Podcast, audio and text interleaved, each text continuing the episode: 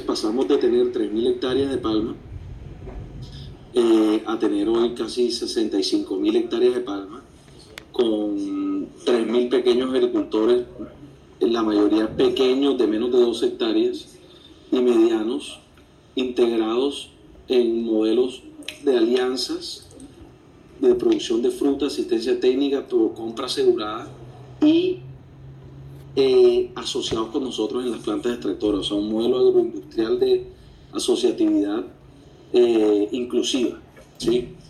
Eh, eso también ha permitido que crezcamos en mayor agroindustrialización, o sea, tenemos muchas plantas extractoras en diferentes sitios del país, muchos sitios complicados como lo es el Catatumbo, como es la zona de los Montes de María, la zona de Córdoba, eh, Cesar, de la Guajira, pero que permiten trabajar porque nuestros socios son la gente que vive en el territorio, que son los dueños de la tierra y que la trabajan.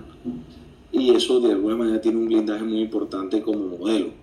No es lo mismo tener eh, 60.000 hectáreas propias con las complejidades que eso tiene que tener 3.000 agricultores que son dueños de esa hectárea y que la trabajan y que la defienden y que la, la vuelven productiva. Entonces, eh, digamos, ese ha sido el modelo y que ha permitido también la industrialización más grande.